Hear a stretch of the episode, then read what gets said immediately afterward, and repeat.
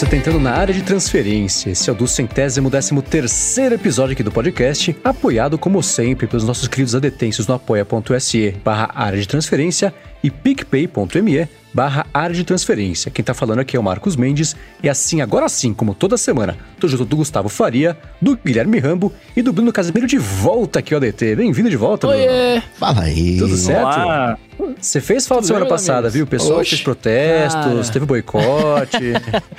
Queimaram, queimaram pneus, né? Imagina. Eu, posso, fa- posso fazer um comentário? Eu, eu, eu, Por favor. eu tava ouvindo o ADT e é Ah. insuportável escutar o ADT sem poder falar, cara. Ah, bom. Bem-vindo ao meu mundo ADT. aí, ó. Você tinha que Muitos dar- anos nessa posição. Você tinha que dar pausa, Bruno, aí falava a sua opinião, aí depois dava play de novo. A gente inseria aqui depois, gravava, inseria aqui depois. Eu fazia Nossa. isso antigamente. Eu ouvia o ADT, daí eu pausava, mandava uma mensagem pro Mendes, ouvia mais um pouquinho, pausava, mandava mensagem. É verdade, é Até verdade. que ele encheu o saco disso e, como ele falou, "Va- vamos logo, vai, participa desse negócio. Cut the middleman. Você carteiro não. Deixa o Rambo falar no, no ar mesmo. Você já pode revelar qual era a sua missão secreta, ou Bruno ainda não? Cara, minha missão secreta eu tava. Eu, eu, eu tava trabalhando, né, cara? Eu tava Ah, gravando um então livro. tá. Você tava gravando um audiolivro, e aí eu fiquei um, pro- Hum. fiz um projeto que, cara, consumiu a minha semana inteira. Sabe É. aqueles projetos que você começa a gravar e você acha que vai dar bom? E aí durante a semana começa a dar BO e você fala, hum. Ai. É isso, cara. Devia É ter isso. cobrado mais. De- não, devia ter arrependimento de todo Alô, frila. Oi. Exato. Mas tudo bem, acontece. Acontece, tá tudo bem, já Uhum. passou. Estamos de volta aqui firmes e fortes. Desculpa semana passada, meus amigos, mas não consegui mesmo. Que bom que você voltou. É nóis. Vamos lá, vamos começar aqui com o follow-up. Eu quero fazer um, follow-up especial do Bruno da semana passada, mas antes disso, começar com o follow-up do pessoal que escutou, assim como o Bruno DT, na semana passada. E sobre aquele papo de gerenciador de senhas, né, que a gente comentou no último episódio, o Antonin Arthur, espero ter dito o nome dele certo, falou que está usando o Microsoft Authenticator. Ele falou que sincroniza as senhas do Edge, que é o único navegador que ele está usando, né? É, e falou que é muito melhor que o vampiro de dados que o Chrome se tornou. Vocês já deram alguma chance para algum outro tipo de administrador de senhas? Ou sempre foi One E é isso aí? Primeiro, É. primeiro de tudo, só uma pequena dúvida que eu fiquei. Mas o Edge não é o Chrome?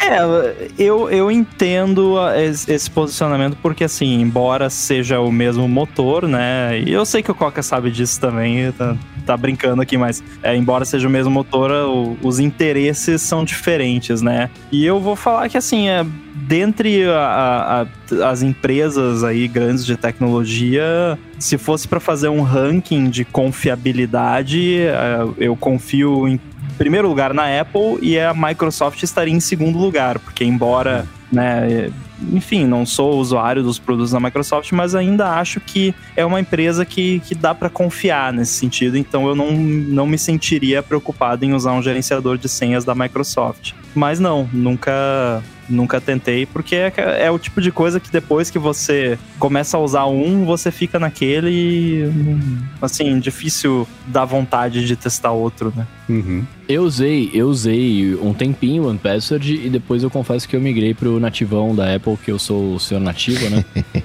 e ele me atende, tá ligado? Então eu fico nele. Eu sei, a gente já falamos sobre, né, várias vezes, eu sei que não é o ideal, né, mas cara, tá me atendendo nesse momento. No Mac, Ah, não é o ideal, mas é muito melhor do que não usar um. Do que não né? usar, claro, com certeza. Não, é por isso que eu tô com ele, tá ligado? Mas, tipo, eu sei que não é ideal, mas é o que tá me atendendo agora e, e tá rolando, sabe assim? Então, por que não continuar? Bruno, quando você tá no. Quando você se loga.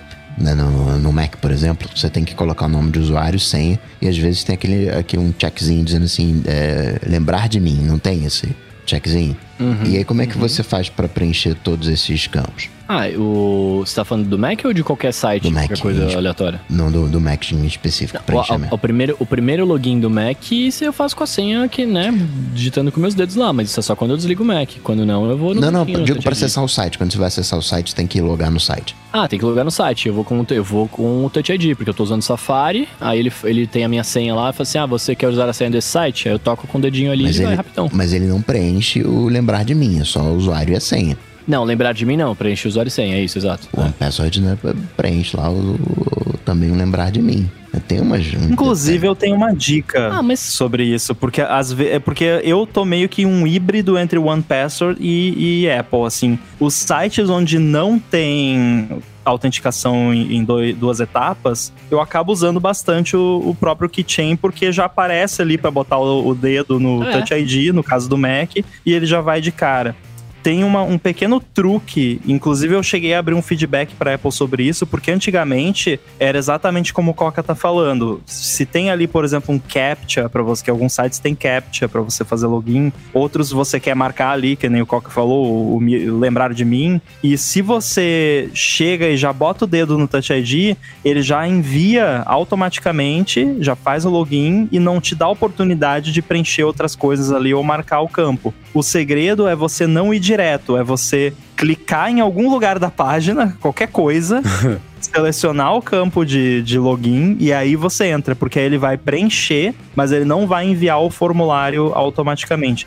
Não é tão bom quanto o OnePassword, eu ainda prefiro o OnePassword que tem esse esquema de preencher mais coisas, mas é um workaround que se você quiser ali, né, preencher outras coisas, ou então no caso de ter CAPTCHA, né, que aí se você tenta fazer login sem preencher o CAPTCHA, aí, meu Deus, é um terrorista, né, então vamos botar aqui 50 mil challenges aqui pro cara conseguir entrar. Então, fica a dica aí. Vocês acham que o ganho do OnePassword versus o Keychain, por exemplo, é um ganho muito significativo a ponto de usá-lo, por exemplo? Tá, Sim, imagino senão que não resposta usaria. todos usam. usam, é. Mas eu quero dizer assim, tipo, pro, pro usuário médio como eu, assim, eu, eu não vejo tanto. Você usa dois passos diferença. ao- em, em algum site? Uso, uso, uso. E aí, como é que você faz? Eu vou, como um animal, eu digito a senha agora que chega no meu celular, quando preciso. Chega no seu celular como? SMS que pode ser, Ah, né? depende, é. Que Depois pode- SMS,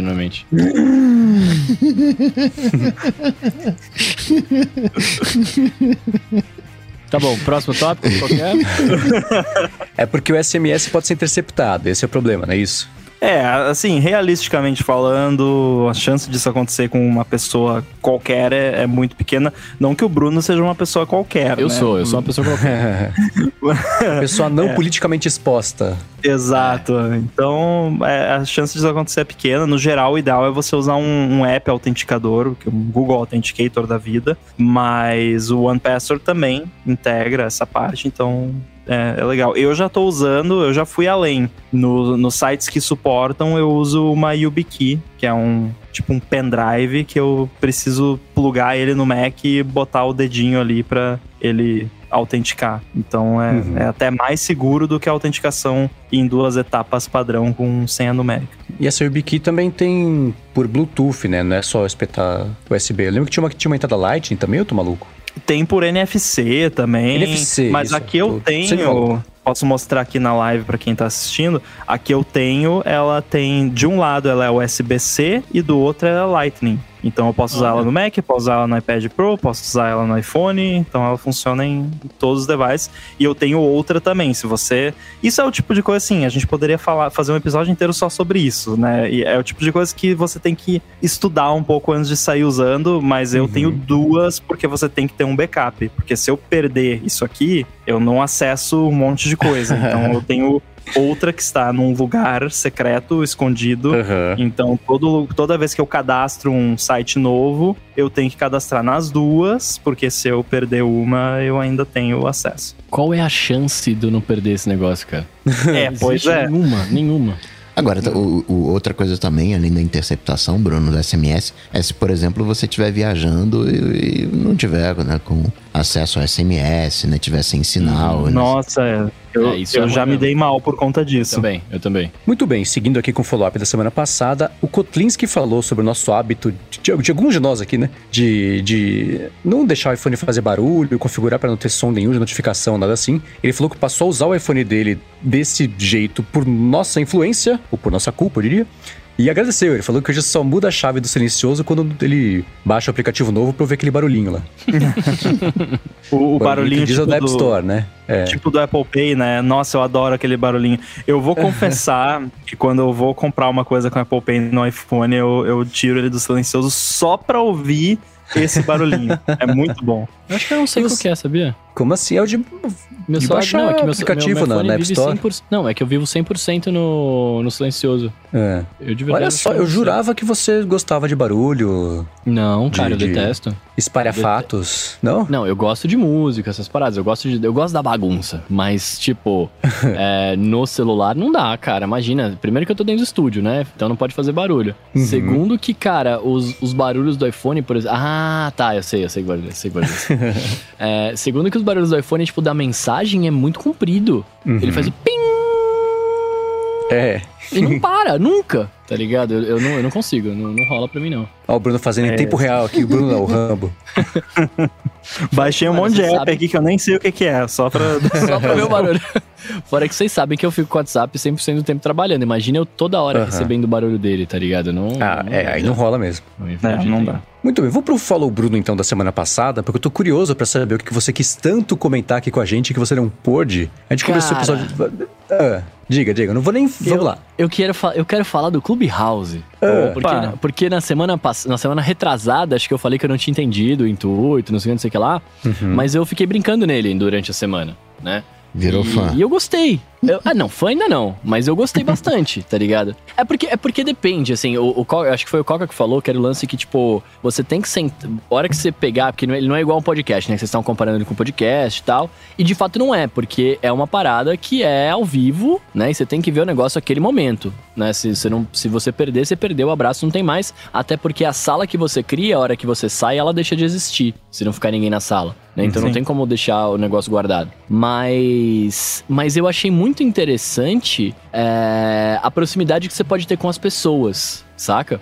Porque, por exemplo, né? Assim, eu me senti muito representado porque enquanto vocês estavam falando o que que era, não sei o que, eu falei, mano, não é possível que ninguém vai falar do chat da UOL. Aí o Mendes foi lá e falou, muito obrigado, eu fiquei muito, fiquei muito feliz com isso. É, mas eu me sinto, eu, eu sinto que a, a- a coisa muito bacana dele é a proximidade que você tem com as pessoas, porque é, na hora que eu entrei numa primeira sala, não vou lembrar agora o nome, nem, nem o que foi, mas é, eu entrei numa sala, aí entrou um ouvinte do ADT e ficou trocando ideia comigo. Aí eu saí, entrou numa outra e, o- e outro ouvinte entrou e ficou trocando ideia comigo. Então, assim, é uma parada que te aproxima das pessoas que você segue, querendo ou não. Porque hoje eu sigo alguém no, no Instagram, no Twitter, etc. Eu vou lá, comento, ele responde, mas, cara, é uma mensagem de texto ali que o cara pensou pra escrever e tal. No Clubhouse, você entra e troca ideia na hora. Eu não tava esperando trocar ideia com a galera, tá ligado? Uhum. Mas eu entrei pra ver um, um bagulho aleatório e aí entrou, a, a galera entrou e a gente conversou. Então, tipo assim, isso é muito bacana. Eu É. também tive uma perspectiva parecida e diferente até do que eu já comentei aqui, porque é uma coisa muito nova e eu tô usando mais aos poucos até hoje. A gente fez uma salinha lá para falar sobre tecnologia e negócios, eu e mais uma galera. Também foi bem legal e eu me eu tive uma sensação parecida, tanto participando dessa sala quanto participando de outras durante a semana. Me lembrou muito a experiência que eu tenho quando eu vou numa conferência de tecnologia, por exemplo. Tem um monte de desenvolvedor lá, e aí, não que o Clubhouse seja desenvolvedor, mas obviamente na minha timeline aparece muito isso. E aí você, quando você vai numa conferência, tem as palestras. E aí tem os horários onde a galera fica lá confraternizando e aí formam as rodinhas de conversa. Me lembrou muito essas rodinhas de conversa que você, literalmente, os círculos sociais que você encontra em situações onde tem um monte de gente reunida, que aí formam aqueles grupinhos, e a galera, ah, ali os caras estão conversando sobre, sei lá, podcasts, ali os caras estão conversando sobre filmes, ali estão falando sobre canal no YouTube. E aí você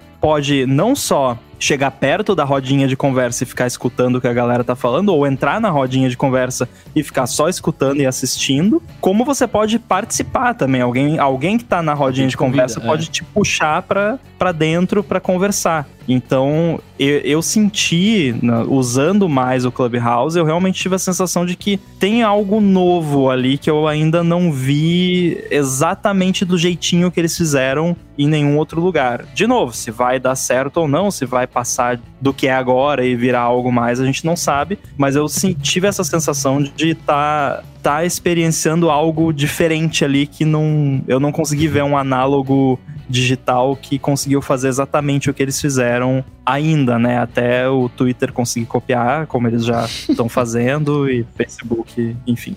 É, mas então, é, esse lance para mim que, que, é, que é o que é legal, porque você escolhe um assunto que você quer falar sobre e você entra lá e assim, claro que talvez essa proximidade que eu falo com, com ídolos agora no começo tá rolando porque a galera tá sendo paga, inclusive, né, pra usar o aplicativo, né? Pra... Mas não é só com ídolos, né, Bruno? Eu acho que o pessoal dá muito foco para isso, mas assim, não precisa ser um ídolo, é, pode é, ser uma pessoa qualquer ali que, é, o que, que tá eu, com uma eu, conversa interessante, né? Exato, eu ia seguir nisso, eu, é isso que eu tô falando, assim, a proximidade com ídolos agora é isso nesse começo porque tá todo mundo usando e tal, beleza, mas isso acho que tende a sumir daqui a pouco porque a galera vai parar de usar, ou enfim. Mas só o fato de você poder entrar numa roda de uma conversa de um assunto que te interessa com pode ser pessoas conhecidas ou não, tal. Eu gosto muito de conversar com pessoas no geral, né? Então, tipo, pra mim é bem bacana, saca?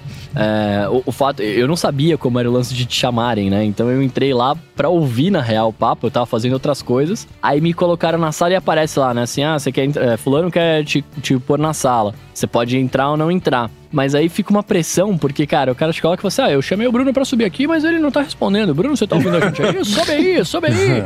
e aí você fala: meu Deus, peraí, deixa eu subir então, tá ligado? Aconteceu é. isso na sala que eu tava hoje, né? Que a gente tava falando, daí o cara falou: ah, porque a gente usou não sei o que lá na época, em 2010. Aí, ah, ó, o fulano tá aqui, ó, ele, ele deve saber, coloca ele aqui. aí colocou: tá ouvindo aí? E aí, o que, que foi mesmo que a gente usou em 2010? 2010 lá pra fazer o negócio. É, é. Rola uma, isso sim. Uma coisa que me incomoda, na real, do um, que é, sei lá, que eu, eu considero um ponto negativo, é o lance de você não ter outra interação além do áudio, né? Porque, por exemplo, eu quero só escutar de repente. Aí os caras me colocam pra entrar na sala e eu não quero entrar. Eu, se eu quiser falar que eu não quero entrar, eu tenho que aceitar a chamada, entre aspas. Parar de lavar a louça, secar a mão ali rapidinho é, pra. Falar, oi, tudo bem, gente? Eu só quero ouvir, tá? Obrigado, tchau, tchau. E aí você sai. Né? Então, assim, isso, isso me incomoda um pouco. De repente, no texto, você poderia falar só, tipo, ó, oh, não, obrigado, eu não quero entrar, tal, né? Mas, enfim, é uma parada Eu dessa. acho que é, é bem provável que eles vão começar a adicionar um monte de coisa e vai estragar uhum. a brincadeira. Mas, assim, uhum. eu gosto da simplicidade de não ter chat. É porque, assim, nada contra, né? Nós temos um chat aqui neste momento, enquanto a gente tá gravando isso.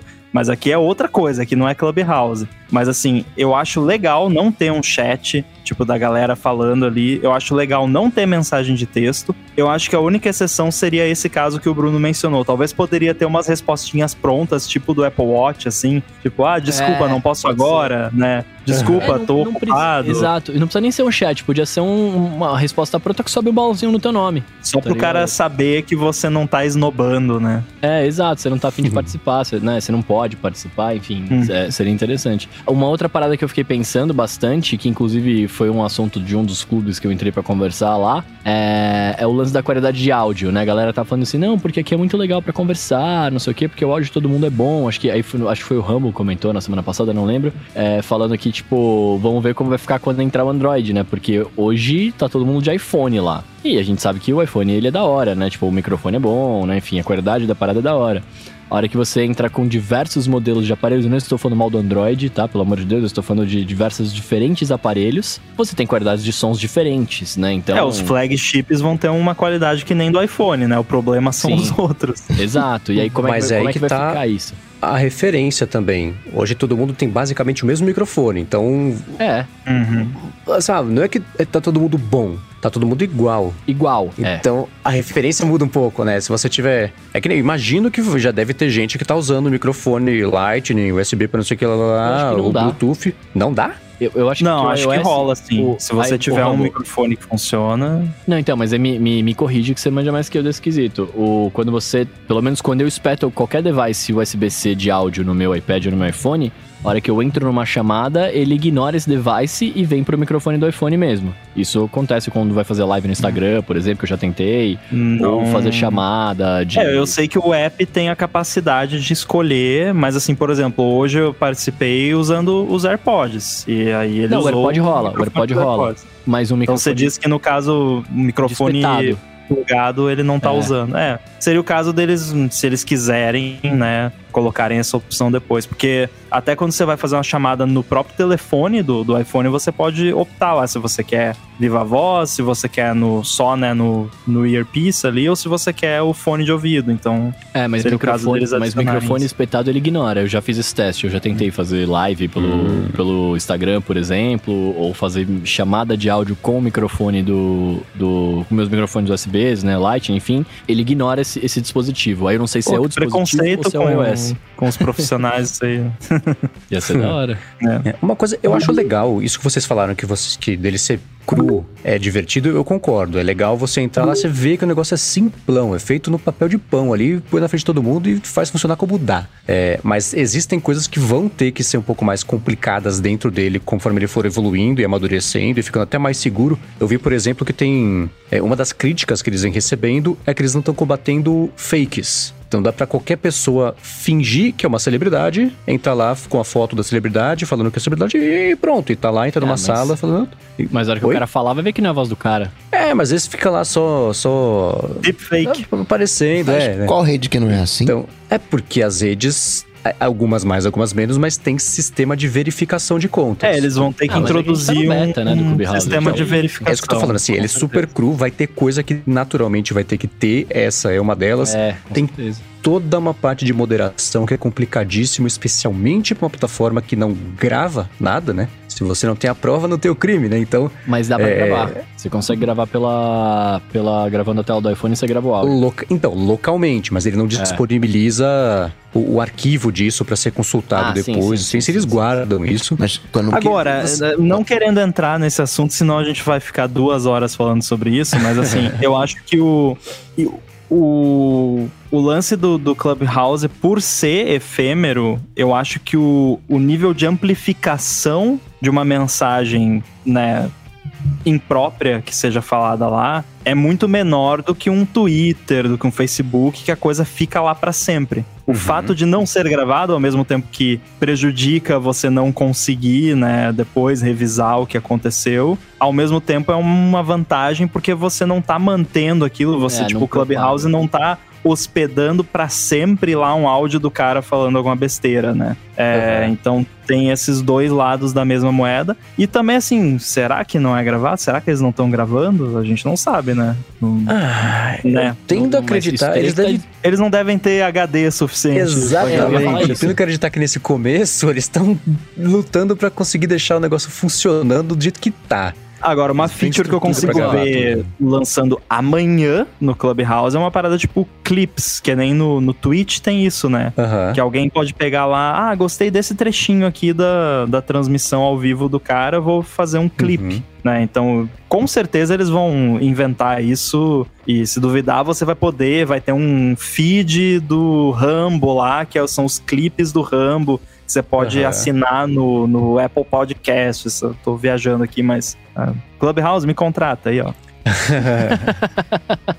Mas quando você puxa uma, uma gravação, aparece uma notificação lá em cima vermelha. Ó, tu não pode É. gravar isso aqui não, não sei o que e tal. Eles até banem a conta e tal, coloca restrições na conta se a galera gravar. Ou é verdade, eu não sabia disso. Ainda Ah, bem que eu não tentei gravar não nosso sabia. papo lá hoje.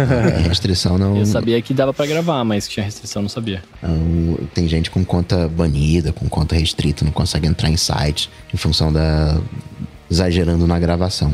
É, porque se você usa aquele mecanismo do iOS de gravação de tela, ele grava o áudio também. É. Só que o app que tá rodando no momento, ele sabe que a tela tá sendo gravada. Então ele pode, né, te avisar, ó, não, não grava isso, ou ele pode, inclusive, Uhum. tomar alguma ação contra a sua conta. É. Agora, pra complementar esse papo, saiu um Tecnocast essa semana dos nossos amigos do Tecnoblog, que é o episódio inteiro falando justamente sobre o que é, de onde veio, pra onde pode ir o Clubhouse. Então vale a pena escutar, vou deixar o link aqui na descrição pra quem quiser acompanhar, conhecer e assinar. Inclusive, se não conhece, que é sempre muito bacana todo episódio do Tecnocast. Agora, só pra, só pra fechar o lance do Clubhouse, o que eu- uma coisa que eu gostei, não sei se vocês chegaram a fazer, é uma trend que tá rolando lá, que é de descobrir quem foi a primeira pessoa que chamou todo mundo. Ah, eu tentei Chegaram- fazer isso quando, me, Ah. quando eu instalei.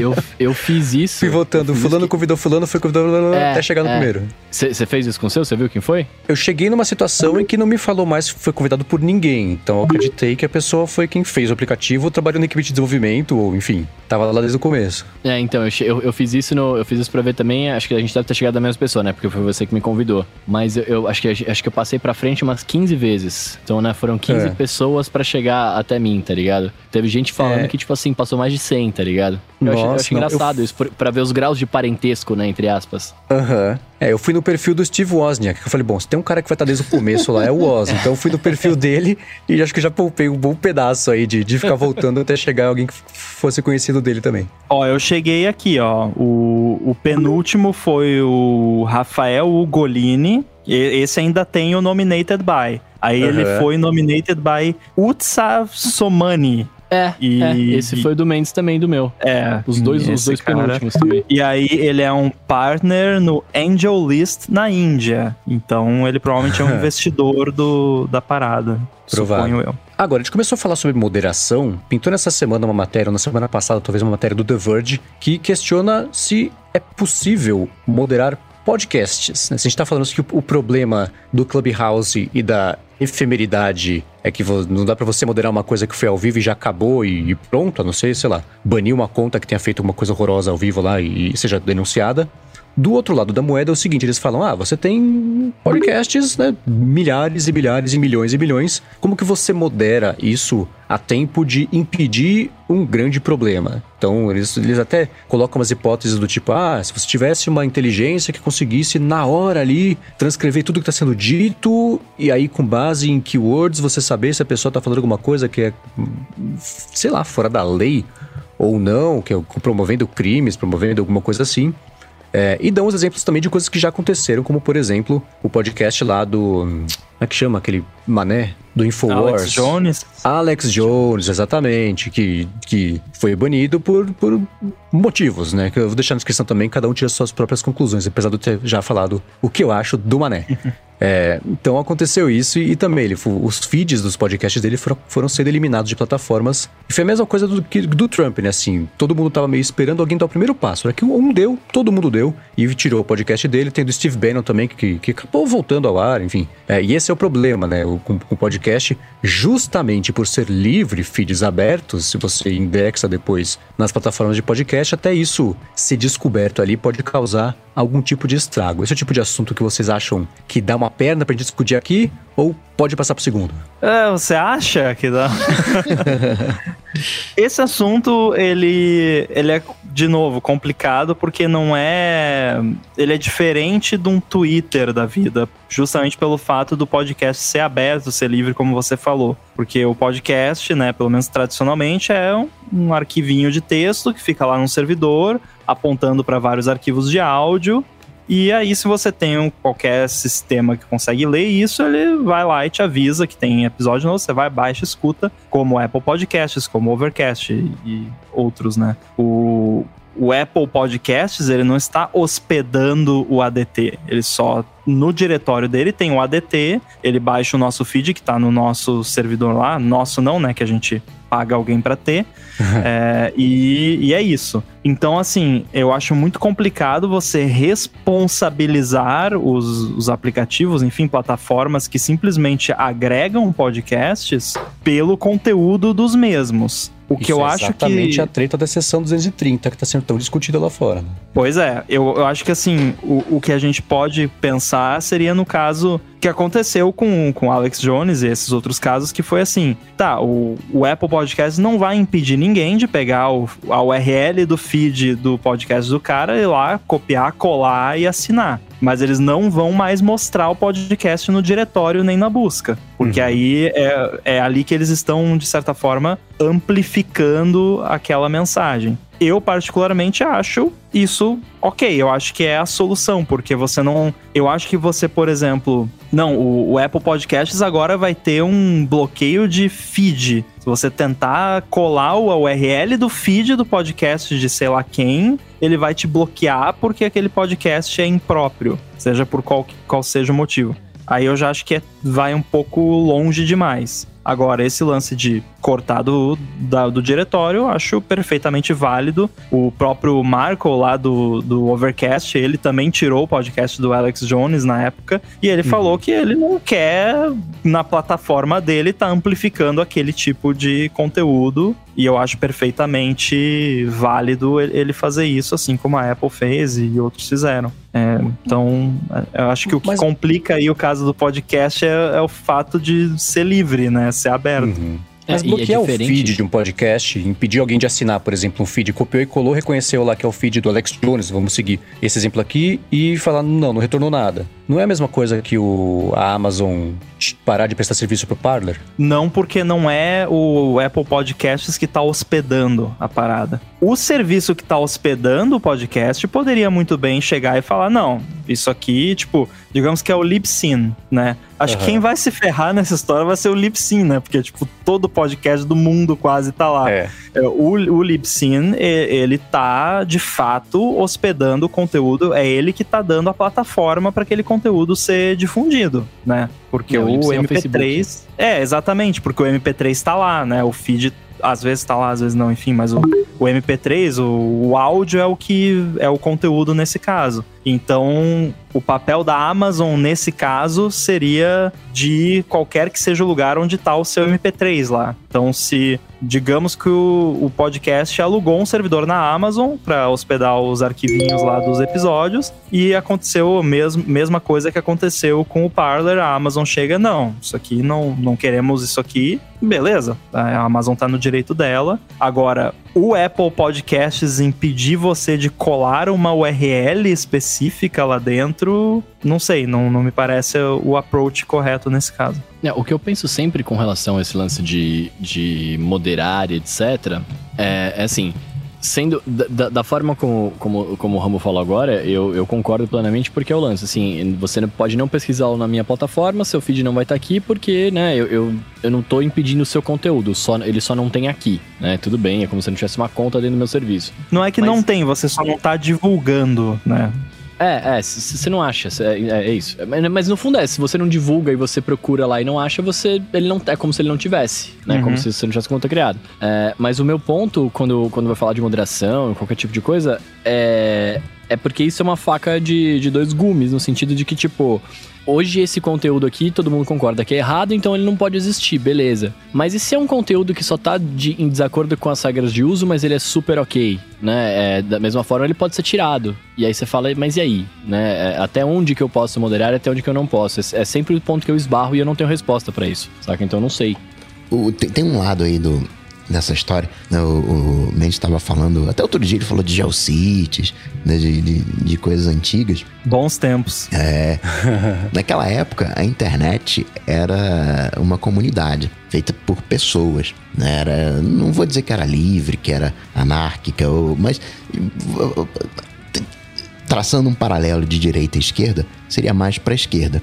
Em algum momento, o clubinho se fechou. A gente passou, deixou de ser uma comunidade e passou a virar um parquinho fechado. O Facebook é um parquinho fechado. Você entra lá, você não sai, você não fala com outras coisas fora do Facebook. Quando você pega a internet raiz, né, um e-mail, por exemplo, você manda um e-mail para qualquer um. né? O podcast ele é uma coisa meio raiz, site é uma coisa raiz. Já quando você está no mundinho da, da rede social, é um parquinho fechado, a galera quer te reter ali dentro, é, tem aquele conceito de atenção, né, que você a remuneração vem pela atenção e eu nem tô falando só de anúncio, porque no Spotify o artista ganha dinheiro pela quantidade de plays. né, Se não tocar, ele não ganha nada. Então o artista ele tem que fazer uma música que te retenha para você ouvir. né, Ah, de noite vai dormir? Deixa lá tocando lá no, Spotify, que aí me dá dinheiro. E dentro Em desse, loop, né? e dentro desse modelo, você passa. A gente deixou de interagir com pessoas e passou a interagir com perfis.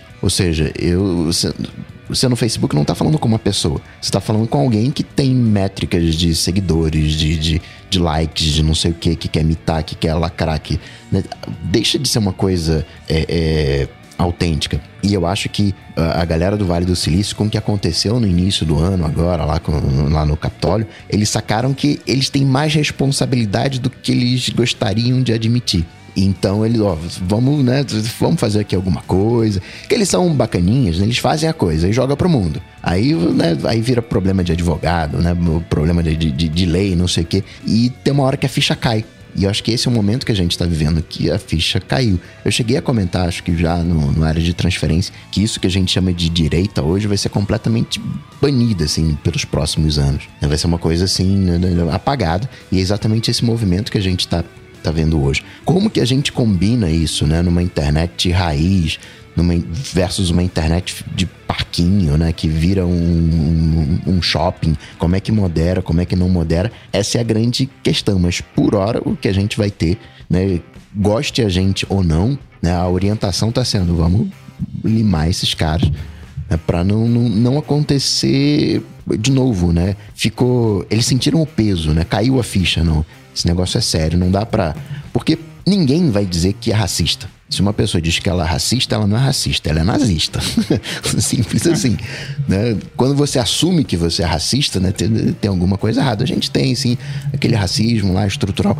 Né? E, e, não adianta mandar e-mail e falar que você não é racista. Sim, eu sei que você não, não, não, não, é racista, porque se você se assumisse como racista, você não seria racista, seria um, um nazista. É uma questão complicada, né? Esse, né? esse, esse conjunto todo que a gente está vivendo. E podcast é uma coisa raiz. O podcast é não que seja exatamente livre, não vejo como livre, mas é como e-mail, né? E tá lá, baixa quem quer, você pode, acho que os aplicativos eles têm que ser abertos. O aplicativo ele tem que baixar, o cara coloca lá o que ele quiser baixar e ele baixa. Agora, no diretório, né, onde você faz a busca, aí é responsabilidade da empresa, decide a empresa, né? Como tem servidor de e-mail que não recebe e-mail de outro servidor. Ah, não, não tá vindo de lá, eu não, não, não recebo. Acho que aí ok, né? Você não entra num sistema de, de, de, base de infraestrutura, como seria, no meu ver, o caso da Amazon que o Mendes comentou, né? Onde que tá fornecendo um serviço ali de, de infraestrutura, que acaba o cara meio que forçado a ter a sua própria hospedagem, né? Ter um link próprio, os próprios servidores, e não fazer o, o aluguel. Tem um, uma ironia muito engraçada nisso tudo, que eu acho que eu já pincelei aqui em episódios anteriores, que é assim, se a internet fosse governamental e por internet entenda todo, toda a infraestrutura de internet, se ela fosse estatal, não poderia rolar essa moderação. Pelo menos na maioria dos lugares, porque existe a, a proteção à liberdade de expressão protegida na maioria, não sei se é na maioria, mas em muitas hum. constituições mundo afora. Porém, como a internet ela é basicamente é construída de entidades privadas e elas têm os seus interesses comerciais e muitas vezes esses interesses comerciais eles se alinham com não vamos deixar um bando de maluco falar um monte de besteira aqui e ninguém tá gostando disso e vamos deixar por isso mesmo, né? Porque dá ruim. O Twitter demorou para perceber, mas percebeu. É, acabam moderando, né? E, e só que a, a, o espectro político que é mais contra isso é o que é mais contra empresas controlarem as coisas. E ao mesmo tempo, se a internet fosse estatal, não poderia rolar essa, esse corte tão expressivo da, da. Eu vou falar aqui da liberdade de expressão, mas entendam de deixar esse povo falar o que quer, né? Que assim, não poderia se, se, a internet fosse estatal, pelo menos não na maioria dos lugares, né? Sei lá, é um é, é uma ironia que, eu, que me ocorreu agora aqui. Sim, eu acho, eu gosto que geralmente é o Coca que aponta essa ironia, hoje foi o Rambo que apontou. E ela é verdade, ela existe. Apesar Aprendi de com que Coca, então. a consequência, é, a, a chave é consequência. A pessoa seria presa Exato. e não dá, mas enfim.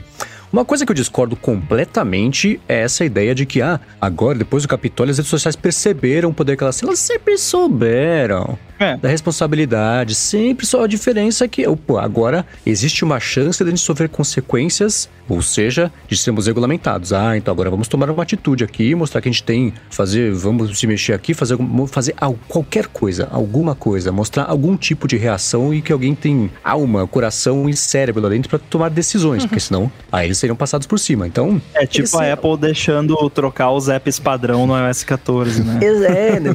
puxa, que bondosos que fizeram isso agora que estão sendo processados no mundo inteiro porque nunca pôde, né? Ah, como uhum. vocês são bonzinhos. Então esse negócio de, ah, perceberam. Ah, ah, não. Eu não digo é que como se o mundo Zuki... inteiro soubesse disso. É. Eu não tô dizendo que o Zuki sabia que, que não sabia que isso era possível. Eu acredito que o Zuki talvez até tenha desenhado para que isso tenha sido possível. O que eu tô dizendo é que não caía a ficha na, na, na comunidade Vale do Silício como um todo. Eles não se sentiam responsáveis pelo processo. O funcionário que trabalha no Facebook, ele não. Caramba, eu não, não tem nada a ver com isso. Mas pesou pro todo agora. Não mais para né, uhum. Pra, pros cabeças, pros chefões, né, que estavam né, por dentro do processo, mas como um todo, a sensação que eu tenho é que pesou. É, pesou porque os funcionários que vão lá, trabalham das 8 às 8. Esses começaram a fazer uma pressão ainda maior, porque nesse caso específico do Capitólio, eles se sentiram corresponsáveis por terem feito uma ferramenta que foi usada como uma arma. E, e não foi gente, só isso. Né? É, isso começou um pouco antes. Até eu posso fa falar um pouco de inside baseball aqui, mas é, é para quem não tá inserido nesse meio, é, já uns, de uns tempos para cá se tornou algo inaceitável você ser um funcionário do Facebook e estar ok com isso. Assim, no, uhum. no mercado de tecnologia, no, na comunidade de desenvolvedores, você, ninguém tem coragem de chegar numa conversa entre desenvolvedores e falar: ah, então, eu trabalho no Facebook. Virou assim, uhum. porque as pessoas que trabalham né, nessa área estão ligadas nessas questões e, e começaram a olhar para essa galera. Vem cá, por que, que você tá no Facebook ainda? Uhum. Tipo, não é como se não tivesse 50 mil oportunidades de trabalho para você lá fora. Tudo bem que Sim. não é fácil trocar e tudo mais, mas assim, vamos, né? Quem sabe você, né, sai do Facebook. Uhum.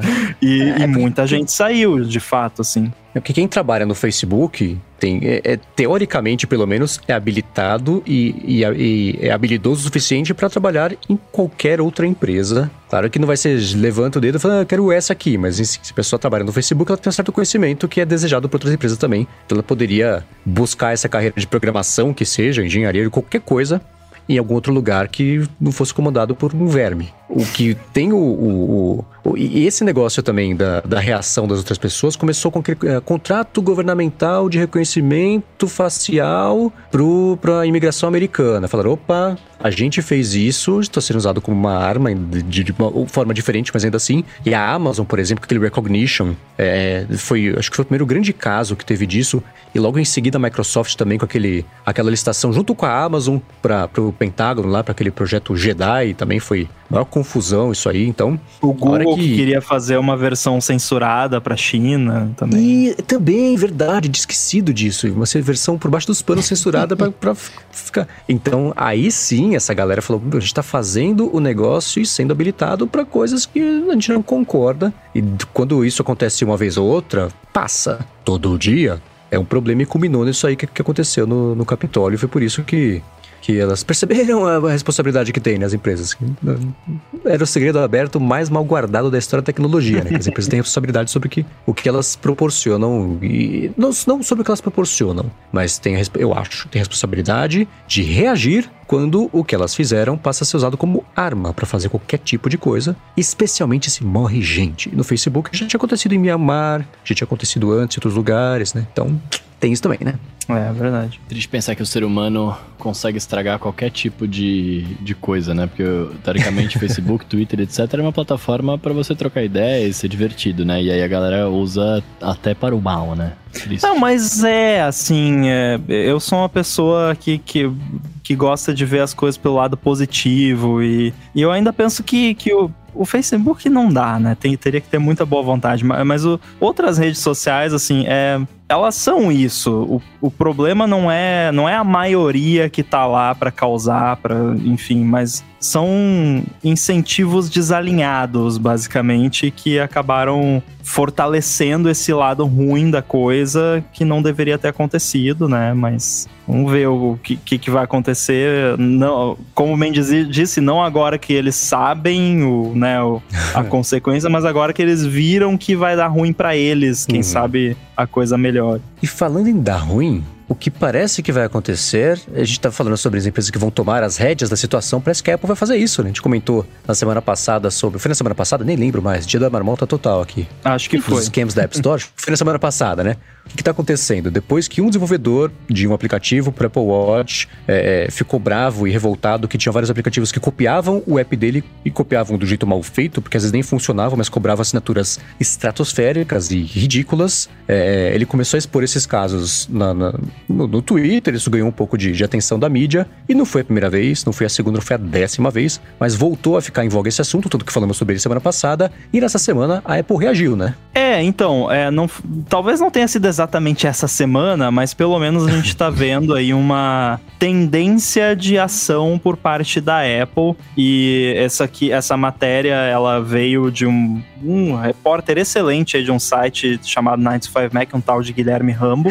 é, então, enfim, fui eu. É, eu fui atrás dessa informação porque eu fiquei sabendo através de um desenvolvedor que teve o aplicativo rejeitado e na cartinha, né, no e-mail que a Apple manda quando o app é rejeitado, eles falaram basicamente, ó, esses preços aqui da, dessas assinaturas do seu app tão, não tão razoáveis, tão, são preços abusivos e dá um jeito nisso aí, senão a gente não vai aprovar o seu app. Eles não estão, o seu app não justifica esses preços que você está cobrando, então se explica, né? Ou, ou abaixa o preço e resolve. E, e, eu fui atrás principalmente porque quando eu vi essa mensagem supostamente da Apple, no momento eu não sabia, eu achei meio, até meio fake, assim. Eu achei que fosse fake porque era muito. até eles usaram o termo rip-off, assim, no meu. Eu pensei, uhum. nossa, a Apple falaria isso? Só que aí eu comecei a pesquisar e eu, eu descobri que, pelo menos desde outubro de 2020, a Apple tem feito esse tipo de rejeição. E parece que recentemente esse, esse tipo de rejeição tem sido mais rigorosamente aplicada. Basicamente, quando a pessoa que está lá fazendo a revisão do app olha para os preços, olha para o app, o que ele faz e pensa: hum, tá meio estranho isso aqui, não parece, né? Não parece que um app de, sei lá, medir os batimentos cardíacos com a câmera do celular vale 500 dólares por semana, então, né? Alguma coisa nesse sentido. É, uhum. No caso específico desse desenvolvedor que, que eu mencionei ali na matéria, não por nome, porque eles preferiram não, não ser citados, mas no caso desse e-mail foi engano, não é um, né? O desenvolvedor não mandou um uma mensagem pra mim, ó, oh, tentei dar um golpe da App Store e a Apple falou que não, podia. Não, não, não foi isso, né? Só, ah, pô, parece que eles estão falando, porque olha que chato, né? então, assim, no caso deles, eles conversaram lá com a Apple e tal, baixaram um pouquinho o preço e a Apple falou, não, tá bom, agora a gente aprova. É, e isso meio que traz à tona uma questão que a gente comentou, né? Que assim, tá, beleza, a Apple vai revisar, ver se os preços são razoáveis e tal, só que isso é subjetivo. E, e aí já, já temos aí um caso de um app que uhum. foi rejeitado. Então, assim, é, é, é, aquela faca de dois gumes que o, o Bruno acabou de falar, né? Por um lado, beleza, isso talvez acabe prevenindo mais desses golpes, mas por outro lado, né, Quais talvez a balança pendeu demais para um lado e aí eles vão começar a rejeitar muito a app, que na real não é um golpe, é só um app que, sei lá, o cara que tá revisando lá não entendeu por que, que o preço é aquele. O que beleza, geralmente o desenvolvedor vai lá, explica, né, mostra e, e pronto, mas não deixa de ser chato, né? Uhum. Pois é. Porque é, ah, e como eu sou um jornalista muito responsável, eu entrei em contato com a Apple sobre esse assunto e eles se pronunciaram e eles falaram basicamente que não, é isso mesmo, a gente verifica os preços da, da, das coisas que, que estão na, na App Store se a gente acha que tem uma discrepância ali entre o preço que está sendo cobrado e o valor que está sendo entregue, segundo esse guideline aqui, e aí eles basicamente copiaram e colaram a, o guideline lá. Então, uhum. essa foi a resposta oficial da Apple. Então, mas para mim o que pega é o lance dessa, dessa definição de preço, né? Quem que define o preço do meu trabalho, saca? Tipo, claro, o que for o golpe, né? Que você falou, quem desconta um negócio que não, não vale, tudo bem, mas quem que pode definir isso? Manja, é isso que eu acho que é complicado, tá ligado? É, por, porque assim, tá, nesse caso foi engano, mas poderia muito bem não ter sido, né? Só que uhum. assim, eu ainda acho que tem que ter uma calibragem ali um pouco mais fina, porque se você olhar para esses aplicativos de golpe, principalmente esses que aquele desenvolvedor compartilhou recentemente, é muito na cara, assim. Uhum. É, só que aí é que tá, né? Você tem que treinar muito bem o pessoal que vai fazer o review dos apps para conseguir identificar isso, porque não sei, às vezes pode ser um serviço meio de nicho que, né, a pessoa que vai fazer a revisão do app não, não compreende por que, que tem aquele valor. É, no caso desse app específico, até eu lembro que o desenvolvedor comentou comigo comigo, que é porque ele usa umas APIs lá que são pagas e que paga por uso, então ele precisa realmente cobrar uma assinatura que tem um certo valor. Então, não sei, ou talvez é, porque quando você vai enviar o seu app para ser revisado pela Apple, você tem um campo onde você pode colocar notas para o revisor do app,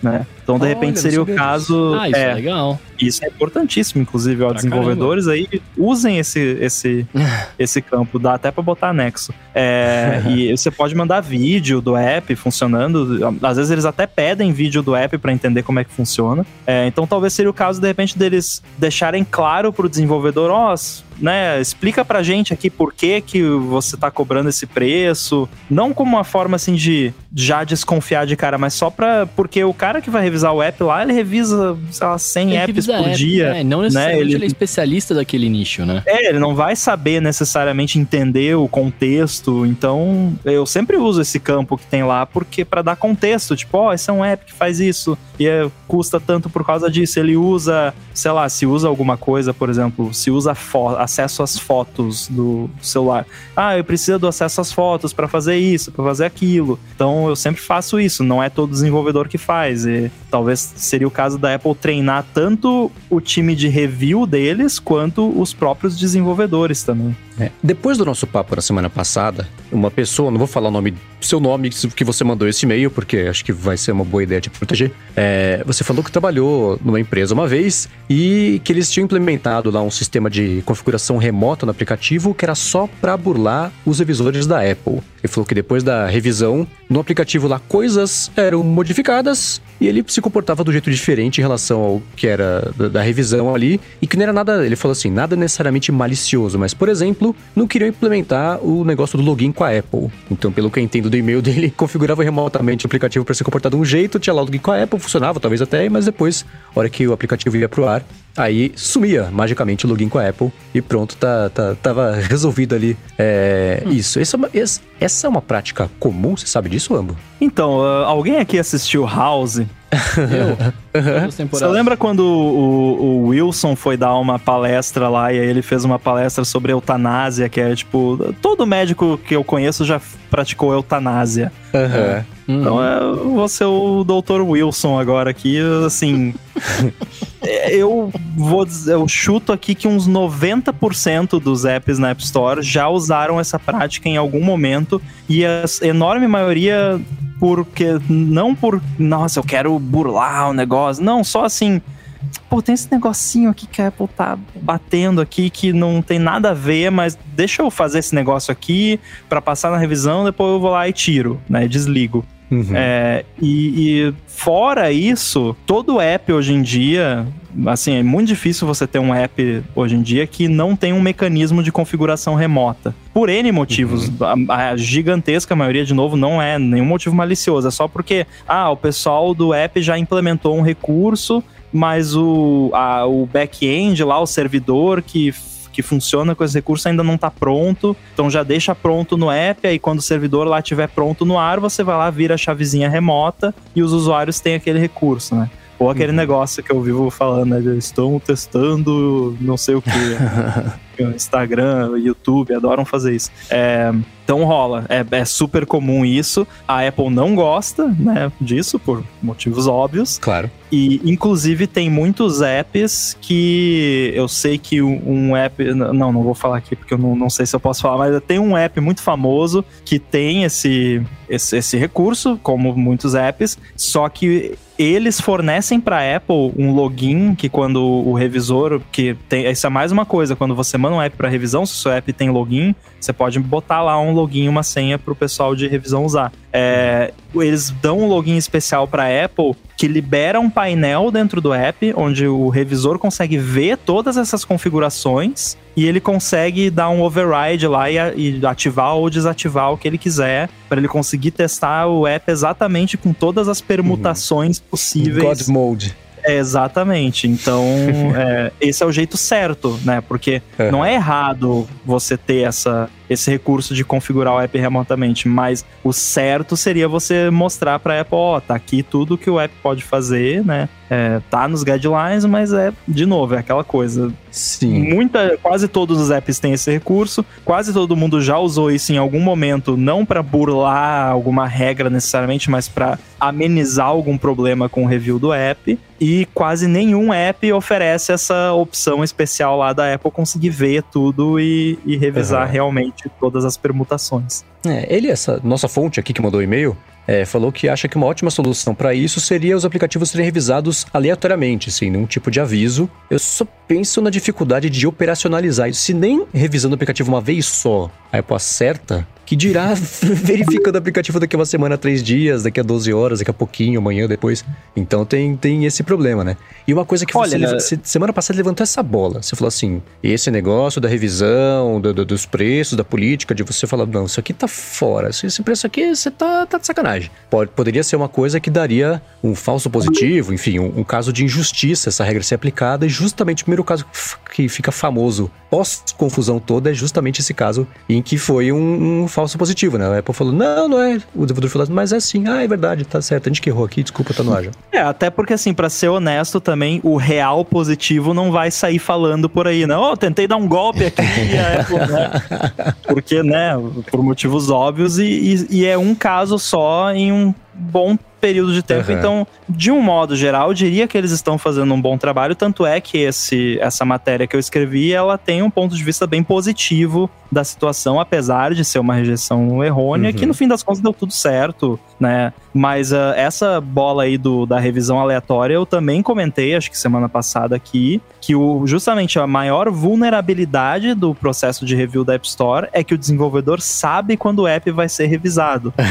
e ele sabe exatamente o número de versão e o número de build do app que vai ser revisado. Então ele consegue, se ele quiser, se ele tiver uma sofisticação, ele consegue modificar só aquela versão específica do app que só a Apple tem no, naquele uhum. momento para fazer o que ele quiser e depois que passar, passou. Teve até um lance na. Não faz tanto tempo assim, eu acho, mas eu tô ficando velho, então às vezes não faz muito tempo, faz 10 anos. Estica. O, é, o. Que o, o aplicativo do Uber tinha um negócio que, quando ele detectava que ele tava em Cupertino, uhum. ele mudava o comportamento dele, porque os reviewers ficavam em Cupertino na época, e na época o Tim Cook ligou pro CEO do, do Uber pra xingar lá. Não faz mais isso. Ai, ai, ai. Sim, é, foi na época do Travis Kalanick ainda, que era o CEO da Uber, e deu exatamente isso. Ah, se if Cupertino true, faz as regras ficarem bonitinho. Else, manda bala. Então Exato. teve isso mesmo.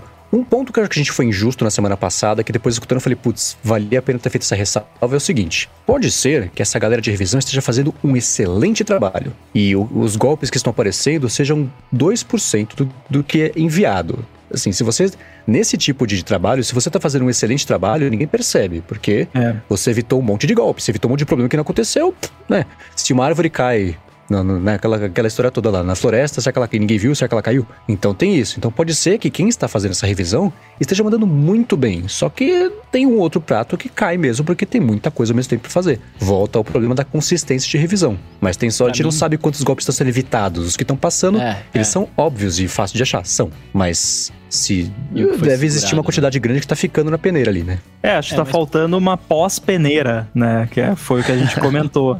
Agora, um momento muito raro aqui, eu também vou elogiar o review de apps. Inclusive, o, o Marcos falou, né, que, pô, vai ter que revisar depois, eles mal conseguem revisar antes, né? Assim, ultimamente eles têm feito um trabalho muito bom, porque tem sido muito rápido. Geralmente você manda, que a maior reclamação dos desenvolvedores não é nem ter o app rejeitado, porque se você tem um app rejeitado, você manda de novo, corrige lá e pronto. O maior problema é demorar, né? Tipo, imagina você esperar, antigamente, né, no começo da App Store, você esperava uma semana, aí vinha lá um e-mail, rejeitado, aí manda de é, novo, não. mais uma semana. É, hoje em dia, tipo, você manda, daqui duas horas o cara já tá revisando e em meia hora já tá no ar. Então, hoje em dia tá muito rápido. É, então, eu diria que melhorou muito uh, o, o review, principalmente em termos de velocidade. É, tem sido bem mais comum comum também uh, uh, uns tempos atrás era muito comum assim, você tem uma, uma, atualização de um app, por exemplo, rejeitada, não, não tem jeito, você vai ter que mandar outro build.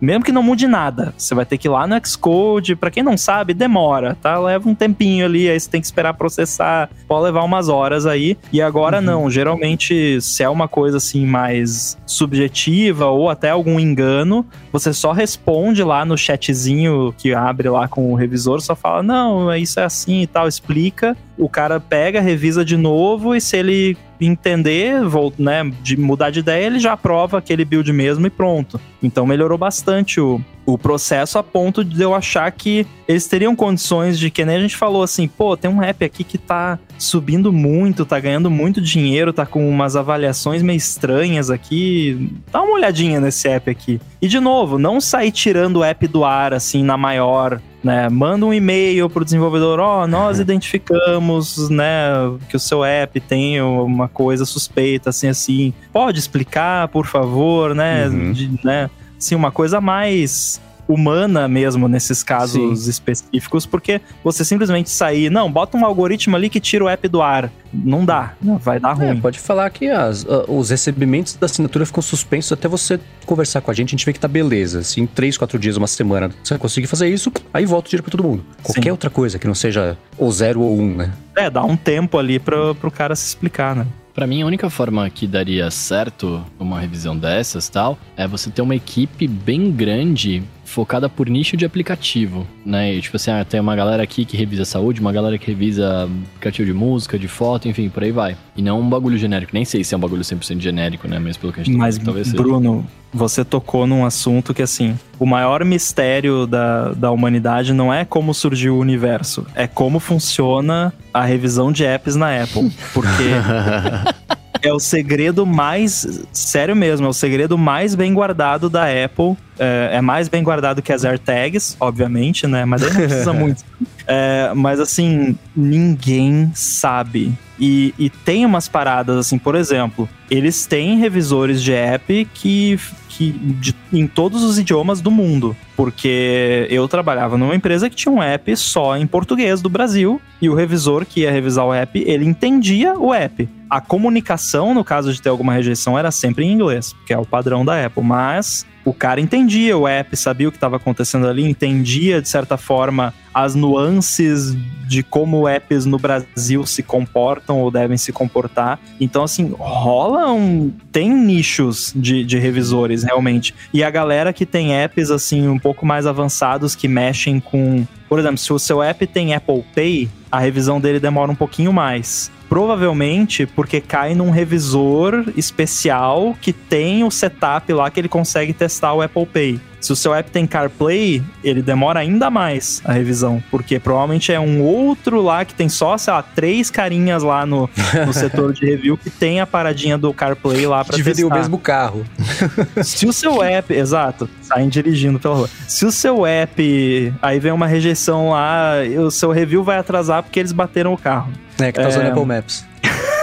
Tem uh, um detalhe curioso também, isso é uma das poucas coisas que a gente sabe sobre o, o App Review, é que a enorme maioria dos revisores, eles usam iPad. Independentemente deles estarem revisando um app que é só para iPhone ou não, oh, eles estão usando yeah. no iPad. E a gente sabe disso por dois motivos. Primeiro, que é muito comum apps serem rejeitados porque o layout quebrou no, porque ele estava rodando no iPad naquele tamanho pequenininho no meio da tela que ninguém testa aquilo, só o app review. É, e segundo, porque teve um cara que era o chefe de app review que ele revelou esse detalhe. Então, apps que só funcionam no iPhone, porque eles usam telefonia ou, ou, qualquer recurso que não tem no iPad, a revisão desses apps demora mais, porque ele vai cair num reviewer lá que ele tem o iPhone para testar. E não é todo reviewer que tem iPhone, a maioria tem iPad. Teve um caso, um caso que eu conheço pessoalmente, mas tem, tem vários casos conhecidos também, do em épocas assim que tem muito review de app, tipo lançamento de uh, atualização grande do iOS,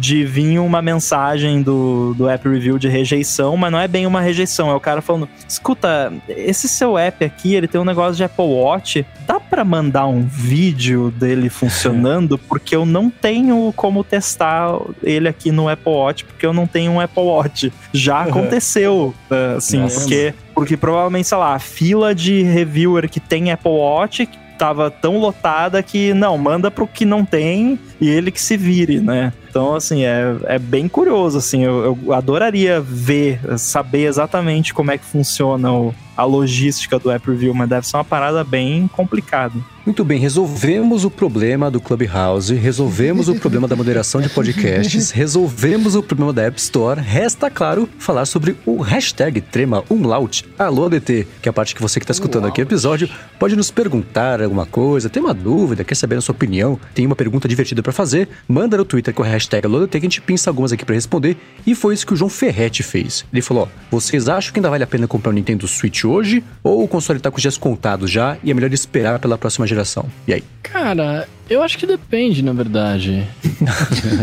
não, é, sabe por quê? Porque, é, assim, eu, eu, eu tô um pouco por fora do mercado de games ultimamente, né? Eu, minha vida é, é falar, falar, falar, falar, falar e eu não vejo quase nada.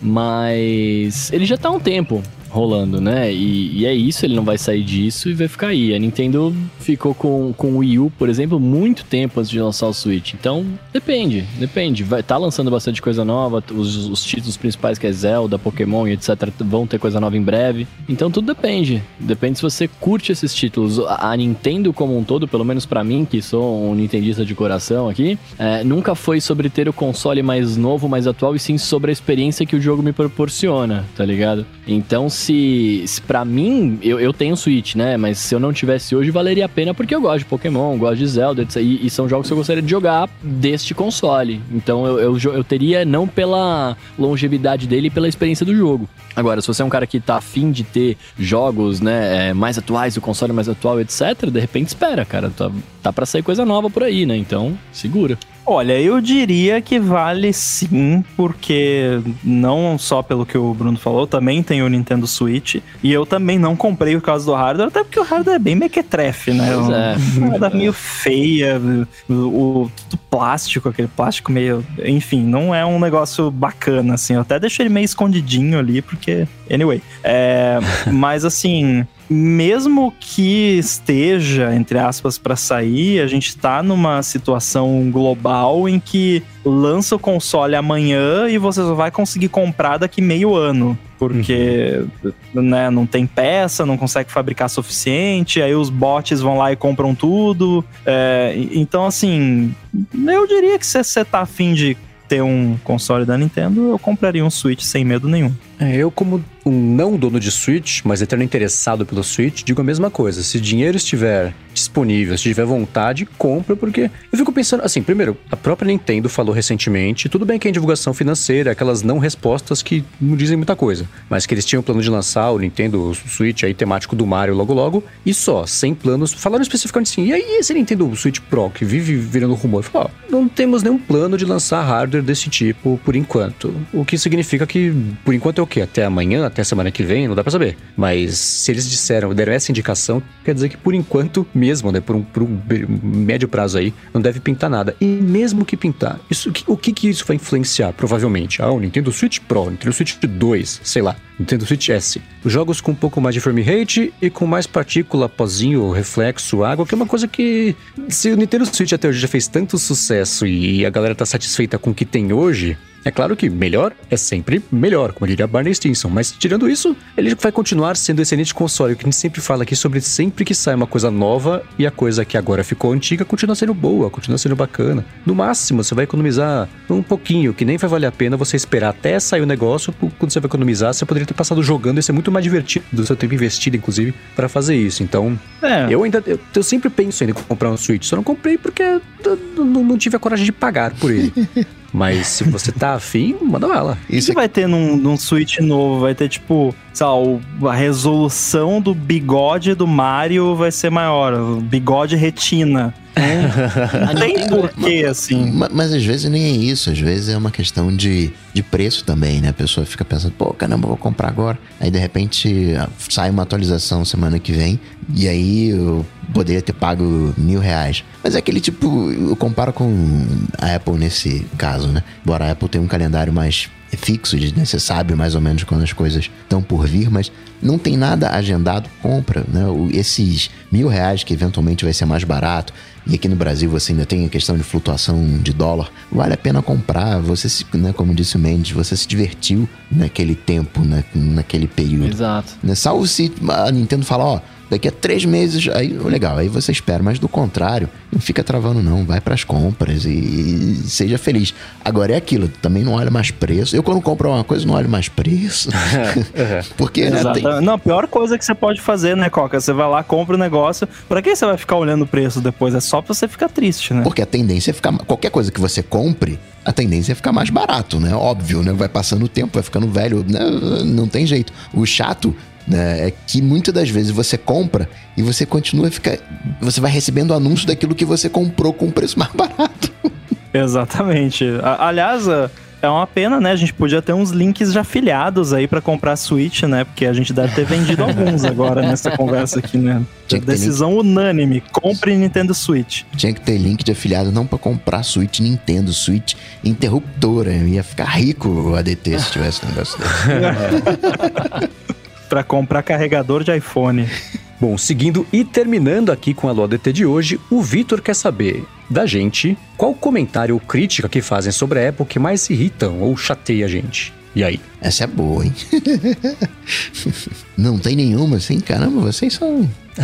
tá, cara, tem, eh, e até o, de certa forma, eu comentei isso no Twitter esses dias, que acabei de lembrar aqui, que é a parada de obsolescência programada isso me irrita, e não é só sobre Apple, é, é, no geral, porque eu acho que é uma teoria da conspiração que foi longe demais. é, tudo bem que tem o lance lá da impressora que conta quantas vezes você imprimiu, é, enfim, mas não, a Apple não faz o, os aparelhos dela para estragarem o mais rápido possível e para serem impossíveis de consertar para você comprar um novo todo ano. Isso não é verdade. É só você olhar o tanto de tempo que, que a Apple atualiza as coisas. Você pode olhar para iPhone, que né, o iPhone 6S roda o iOS 14, mas se você olhar para Mac, é mais absurdo ainda. Eu nem sei dizer, mas é. Eu tenho usuário do AirBuddy que tem, tá no macOS Big Sur, mas não consegue usar o app. No caso, eu não tenho usuário, porque a pessoa não é usuário porque não consegue usar. mas enfim, eu tenho, às vezes as pessoas compram o AirBuddy e elas estão no macOS Big Sur, mas elas não podem usar o app porque ele requer o Bluetooth Low Energy. E o Bluetooth Low Energy tem nos Macs desde essa 2010. Ou seja, a pessoa tá rodando o Big Sur num, num Mac de 2009. Eu não sei se os números são exatamente esses, mas enfim, uhum, é um absurdo de tempo. E aí a pessoa vem e me, me vem com essa história de que não, mas as atualizações do iOS são para deixar o iPhone mais lento. Isso dá uma preguiça, assim, sabe? É, e aí, se a Apple não atualizasse os iPhones, aí seria o contrário. Não, a Apple não atualiza, que é para você comprar, para, sabe? Então, assim, não tem como a Apple vencer nesse caso. Ela vai sempre cair nessa história. E aí, recentemente eu vi um vídeo da iFixit, onde eles falavam sobre alguns é, Androids novos que, que surgiram aí no mercado que vieram com foco de modulari modularização, serem re reparáveis e, e, tudo mais. E assim, eu não tenho nada contra as pessoas gostarem de, né, abrir ali o celular, trocar coisa, consertar. Eu acho mó maneiro e tal. Acho que os aparelhos têm que ser reparáveis. Só que o, o para mim assim, eu vou ofender muita gente aqui, me desculpa, mas assim, para mim a iFixit é que nem o Greenpeace hoje em dia. Ela é o que o Greenpeace era. Lembra quando o Greenpeace fazia protesto contra a Apple, que a Apple poluía, que não sei o quê? Não que eles estivessem errados, só que pro Greenpeace, assim, se a Apple não fechasse a empresa, ela tava errada, né? E a iFixit é a mesma coisa, tipo, ela vem com aqueles manuais. A iFixit é uma empresa fantástica, eu adoro eles, tenho aqui, compro coisa deles, mas assim, essa paranoia deles de não, tudo você tem que conseguir consertar em casa sem ter ferramenta nenhuma, sem ter habilidade nenhuma, senão a empresa é literalmente Hitler, né? Mas com o nosso kit de manutenção empresa com o nosso kit de manutenção, né? Mas a empresa é que é gananciosa. É, e assim, cara, o iPhone você leva numa autorizada, eles vão consertar. Não é para você arrumar em casa. Tipo, que maluquice é essa de que tudo você tem que conseguir arrumar em casa. Existem profissionais que estudaram para isso, que têm as ferramentas e os equipamentos necessários e vão fazer isso para você. É um serviço assim, tipo, tipo, nossa, eu não consigo tirar o meu apêndice em casa, que absurdo, vou processar Deus, né? Porque não fez direito, vou processar a evolução. É, então, assim, não dá, né? Então, eu acho que não, não existe essa coisa de obsolescência programada. Isso é teoria da conspiração e principalmente com relação à Apple, isso não acontece. Eu. Cara, eu, eu, eu, concordo com você nesse lance. Eu concordo também com o Nicolas Farias, que, tá, que mandou aqui que, que ele, ele não curte. Ele mandou no chat que ele não curte que quando falam mal da bateria. Eu também me incomodo um pouco. Nossa, isso é outro. é. Mas o que eu mais me incomodo, cara, é quando alguém fala. Eu, eu sei que os preços são caros, não é, não é. Eu não quero entrar na questão de valor, mas é quando alguém fala assim: ah, não vale a pena, a pena pagar tudo isso por um celular. Porque, tipo, não é. A gente, a gente já sabe que não é só um aparelho celular faz muito tempo. E eu fico muito incomodado quando as pessoas colocam no patamar de celular. E aí você fala, ah, beleza, então, mano, vai lá, pega o seu StarTAC aí. aí volta naquilo que eu falei num episódio recente, que aí você vai olhar, a pessoa tem 10 pares de, de tênis caríssimos no armário de casa, né? Pois é. Eu... Não, mas é que quando você coloca o, o iPhone ou, ou, qualquer smartphone, isso se estende para qualquer smartphone, né? No patamar de celular, você simplesmente ignora todo o resto que ele faz, tá ligado? Porque não é só um, um, um telefone, um celular, entendeu? Tipo, é um computador, tá ligado? Então, beleza, é caro, claro que é caro, a gente sabe no Brasil principalmente e tal, mas não é só aquilo. Manja, tem, um, tem uma tecnologia lá, tem um valor ali dentro, tá ligado? Eu fico muito incomodado com isso. O que me chateia nessa história toda nem é o, as críticas em relação à Apple propriamente. É que muitas das vezes a galera uh, vem conversar com você, vem puxar assunto com você meio que para te provocar, né? Então, quando. É, como se eu fosse advogado da Apple, assim, eu tenho que defender a Apple, né? Como assim, né? Cara, né? Não sou advogado da Apple, muito pelo contrário, né? Os produtos são caros? São, sim, são caros, mas que bom que são caros, dá maior grana, pô. Então, né, eu não vou reclamar de banco, eu, eu tenho como mudar a, a, situação? Não tenho. Então o que, que eu vou fazer? Vou ser sócio de banco, sócio da Apple, não vou ganhar dinheiro com eles. é, é, simples assim, olhando friamente. Então, quando vem uma pessoa com real interesse em, em se aprofundar, em entender e ver que a Apple sim tem algumas particularidades, mas é uma empresa como outra qualquer, não tem os seus problemas, né? apesar de não parecer, mas a gente fala que diversos desses problemas têm os seus problemas, têm as suas peculiaridades. E eu, quer entender? Legal, vambora. Agora não quer entender, cara, é isso mesmo. Fica aí com, com a tua opinião. Não, não é uma coisa que me afeta, assim, de, de, de me tirar do sério. Porque eu vejo que o cara, na real, ele não tá preocupado com a Apple. Ele tá preocupado com ele para ele querer dizer, ó, oh, você é um mané porque você pagou caro por esse produto Apple, eu paguei aqui bem menos com esse meu produto, sei lá, whatever da vida, que faz a mesma coisa. Ele muito mais quer validar a opinião dele né, do que fazer uma crítica à Apple ou, qualquer coisa assim. Então vai lá. É que nem um, eu tenho um amigo que às vezes ele, ele faz uma. Ele fala, pô, vou comprar tal coisa e tal. Aí beleza, isso traz o meu foco de atenção. Aí eu acho uma coisa melhor para ele daquilo que a gente conversou. É, sei lá, era um roteador em específico. Ele, cara, pô, que roteador e tal. E aí ele fez uma opção, concordei com a opção dele. Três dias depois, eu descobri uma opção melhor. Aí eu, né, suave, assim, perguntei pra ele: vem cá, já, já comprou? Cara, já comprei, cara, mega maneiro, pai e tal. Falei, pô, maneiro, boa escolha, é mesmo, é bom mesmo. Nem falei que eu achei uma coisa melhor. Vou torturar o cara pra quê? Então, pô, é. caraca, porque você fez uma péssima compra. Então, daqui a três meses, assim, rapaz, tu viu que saiu, né? Aí a gente vai e conversa, mas, sabe, não, não, isso não é uma coisa que me afeta, né? É, não é aquela coisa que, sabe que quando você tá lá no Facebook aí você vê aquele comentário, ah, peraí, vou comentar. Você levanta da cama, né? Você ajeita assim, acende a luz uhum. para responder. Não, para mim é de, é de, boa, né? Entendo que o, o cara não tá falando comigo, não é né, com a Apple em si, muito pelo contrário, uma, uma questão dele que ele tem que resolver com ele mesmo, né? É, eu parei de participar desse tipo de conversa há muito tempo, faz anos isso, porque eu não tenho tempo e nem saco para participar desse tipo de coisa, então eu tô, tô nessa mesma nessa mesma vibe do Coca aí de simplesmente não participar, eu só converso aqui porque é, é, estamos aqui para isso, né? Hum. Uh, mas uh, realmente, assim, é, é, é muito engraçado engraçado que às vezes você acaba esbarrando em, em comentários por aí e tudo mais, às vezes até no, diretamente, assim, né? Pra gente que tá mais exposto no, no Twitter, no Instagram, enfim, o pessoal vem, você vê que a pessoa tá dando aquela provocada, né? Achando que vai, vai virar ali, né? Uma discussão e tal, e eu simplesmente ignoro e e bola pra frente, ou só faça alguma piadinha. eu nem piadinha faço mais. Ah, tá, Deixa tá. quieto. É. Eu ia falar justamente disso aí, da obsolescência programada, até isso cola até no negócio da bateria também, que, que entrou aqui na roda. Mas é que é, é quando essas coisas todas, a obsolescência, ela, ela, ela é uma, tá, ganhou mais área de teoria da conspiração hoje, mas ainda assim só é uma história mal explicada. E o problema é que se você tenta explicar, parece que você está defendendo, e não é defesa, mas ainda assim, é, é que a bateria é a mesma coisa. E o negócio, ah, ah, tá vendo só, a Apple deixou o iPhone mais lento porque tá para vender iPhone.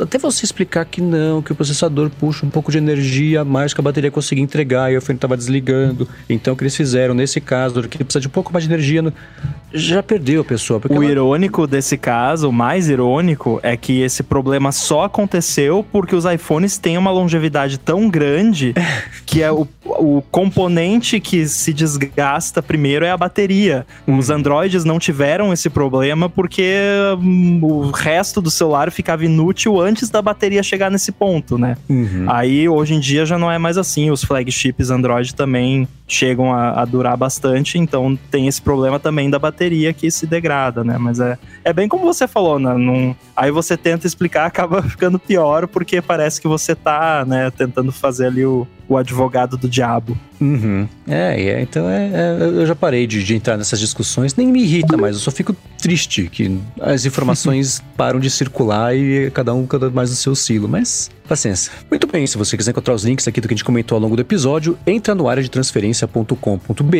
ou do mais pena aqui nas notas do episódio. Como sempre, muitíssimo obrigado, Eduardo Garcia, pela edição aqui do podcast, hoje mais em cima da hora, que estamos gravando aqui na quinta-feira. É, obrigado também, claro, Rambo, Casemiro, Bruno Casemiro, Bruno Underline Casemiro e Coca pela co-apresentação aqui do podcast para falar com vocês como é que faz. Eu tô lá no Twitter, arroba underline inside, o mesmo no Clubhouse. Finalmente eu tenho duas redes sociais com o mesmo nickname, né? Uhul. né? Mas para não perder o costume, Instagram também, Guilherme Rambo 2, 9to5mac.com com Stack Trace. E é isso aí, até semana que vem. Para falar comigo, Show. vocês sabem, só ir lá no Google, bater Coca-Tech, que a gente troca uma bola. Show! Eu sou arroba Bruno Underline Casemiro no Twitter, no Instagram e no TikTok mais próximo de você. Vamos lá que a gente troca uma ideia. Boa, eu sou MVC Mendes no Twitter, apresento Loop Matinal, podcast diário de segunda a sexta aqui do Loop Infinito, e participei nessa última semana do episódio mais recente do iFeed Talks, onde o iFeed também eu escrevo a coluna semanal, então sai todo domingo. Como é que eu falei errado nas últimas semanas? Escrevo-os a coluna semanal do iFeed.pt e participei do podcast deles também falando sobre redes sociais. Você também. Muito bom, inclusive. Pô, muito obrigado. O episódio ficou bacana. Você me encontra no Twitter com o arroba MVCMendes, que eu não sei se eu já falei, mas o que eu vou falar agora é que tudo de depois a gente volta na semana que vem. Valeu. Falou. Tchau, tchau. Valeu.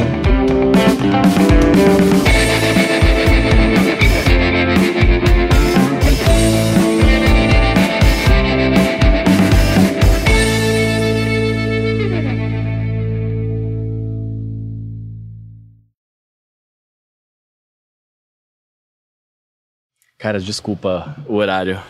Não, imagina. Desculpa hoje... os amigos que estão nos ouvindo aqui agora, né? Até essa hora da madrugada. Mas é que, cara, eu saí do estúdio aquela hora, saí do estúdio 11 e pouco. E eu só saí do estúdio porque chegou a mensagem falando que você tava mandando o link. Aí eu falei, meu Deus, são 11 horas. aí eu saí correndo. Pô, fazia do estúdio. É? Não, mano, porque aí os caras não ficam até essa hora. Aí eu ia ficar lá sozinho, tá hum. ligado? E lá é mal assombrado, eu não curto ficar lá sozinho. Nossa, falando em mal assombrado, eu assisti um documentário no Netflix sobre o caso daquela Elissa Lam. Vocês conhecem esse caso? Né? É, nossa, cara. Nem ideia. Bizarro. Procura no YouTube, que aí você vai ver o vídeo dela no elevador. É ah, Elissa com ver. S, Lam, L-A-M. É, eu vou me então, assustar. É, cara, é, não assiste. Não, você não. Porque eu já vi que você vai ficar meio assustado.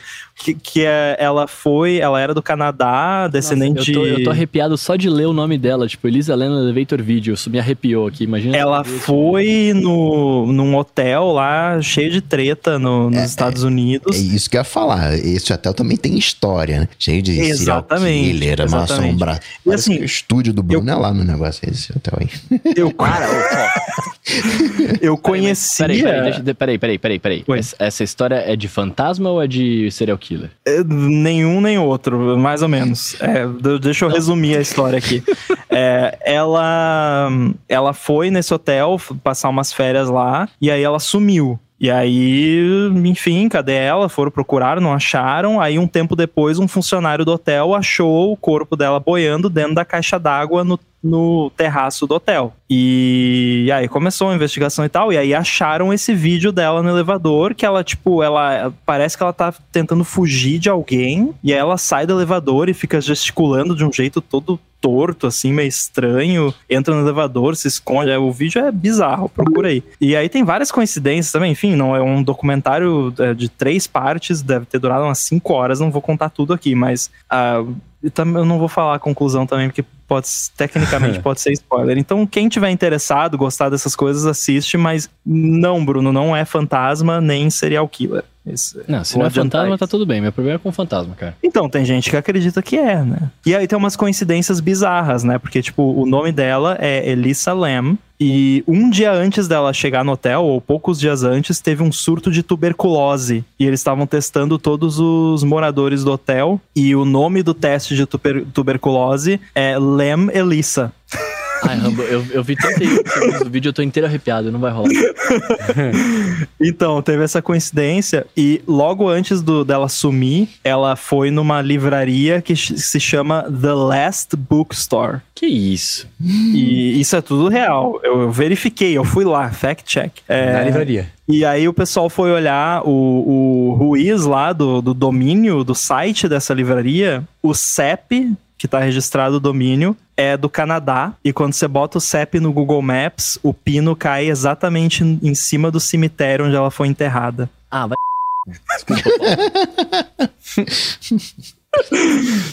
Cara, é muito bizarro, muito bizarro. Mas não, é, é que, sei lá, né? Isso aí... Lá. Não, hindsight is always 2020, né? É, tipo, tipo quando. Consegue... Lembra? O ataque de 11 de setembro. Ah, se você for no Word, colocar, escrever terroristas vão dominar o mundo, trocar pra Wing Dings, aparecem os aviões e uns prédios. Óbvio, o pictograma é. tá lá. Cara, não, assim, assim, eu tô colocando isso aqui só porque é curioso. São coincidências uhum. curiosas. Eu não acredito Sim. que teve nada, né? São é, simplesmente eu, eu tô vendo aqui o vídeo do, do, dela no elevador e tudo mais. É, é, é lá, eu, vou assistir ao documentário para ver as hipóteses todas. Mas... É, é, bom o documentário. Eu gostei. Eu é. achei que o documentário focou demais, focou mais do que eu gostaria nessa parte da teoria da conspiração. Hum. Depois que eu assisti o documentário inteiro, eu de certa forma eu entendi porque isso fez parte, foi importante no caso, mas eu gostaria que eles tivessem focado um pouco mais na investigação de fato do que é porque isso foi 2013, se eu não me engano, então tava começando o lance de viral na internet. E aí, tipo, esse vídeo do elevador viralizou e aí um monte de gente começou a investigar por conta própria, e aí deu um monte de treta, porque, né, um monte de gente desocupada na internet é. investigando um caso de né, possível assassinato. É, deu um monte de treta, então é, é interessante, recomendo, tem, tá no Netflix lá.